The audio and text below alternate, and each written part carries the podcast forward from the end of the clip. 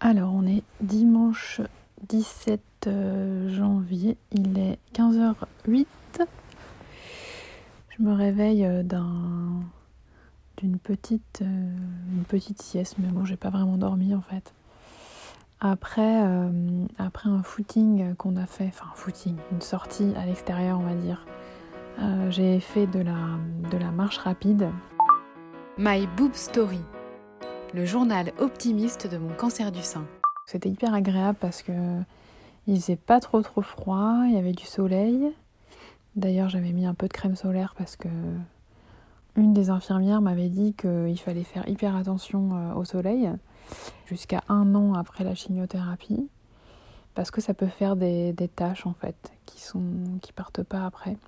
Hier, euh, du coup, on a fait donc mon pré-anniversaire et en fait, j'avais demandé la BD de Marion Salva, euh, Kit de survie à la PMA, donc euh, qui reprend euh, un petit peu sous le coup de l'humour toutes les, toutes les étapes de la PMA. Et bien sûr, ma nièce m'a dit Oh, je peux regarder le livre et tout. Donc elle a bien compris que c'était voilà, dans l'optique d'avoir des enfants. Et donc elle m'a dit Ah, mais je suis trop pressée, que t'es un bébé.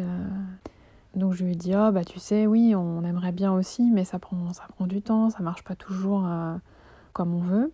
Et donc du coup dans ma tête je réfléchissais je me disais ouais quel âge elle aura quand euh, quand on se lancera? En même temps j'essaye de pas trop me fixer parce que on sait bien que les choses se passent rarement comme on les a prévues. J'aimerais bien aussi être dans un truc de de profiter de l'instant. Alors bon c'est un petit peu euh, un petit peu particulier parce que c'est vrai qu'on n'a pas forcément envie de profiter euh, de l'instant euh, chimio actuel. Mais pourquoi pas, à la limite, de se dire euh, c'est un moment, c'est aussi un moment privilégié parce que voilà, j'ai beaucoup d'attention. ma mère est trop mignonne à m'amener des corbeilles de fruits, des plats à me proposer de laver mes draps, de les donner à repasser, enfin de, plein de petites attentions comme ça qui sont hyper appréciables en fait. Du coup, ouais, peut-être qu'on peut profiter aussi de ça. Et d'ailleurs, oui, on peut dire aux, proches euh, de personnes qui ont un cancer ou une autre, euh, une autre maladie qu'il y a plein de petites attentions euh, toutes bêtes, toutes simples, qui font vraiment plaisir. Quoi. Bah, ne serait-ce qu'un message, franchement, ça fait plaisir. Voilà, dire euh, je pense à toi. Euh.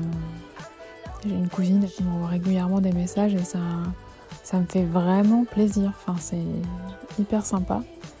Et voilà, pour les plus proches, bah, des trucs tout bêtes, genre des plats, euh, ouais, des fruits. Ça peut vraiment paraître bête, mais moi j'adore quand ma mère fait ça. Je pense qu'elle donnerait tellement tout pour que je sois bien qu'elle a plein de petites idées comme ça. C'est trop mignon.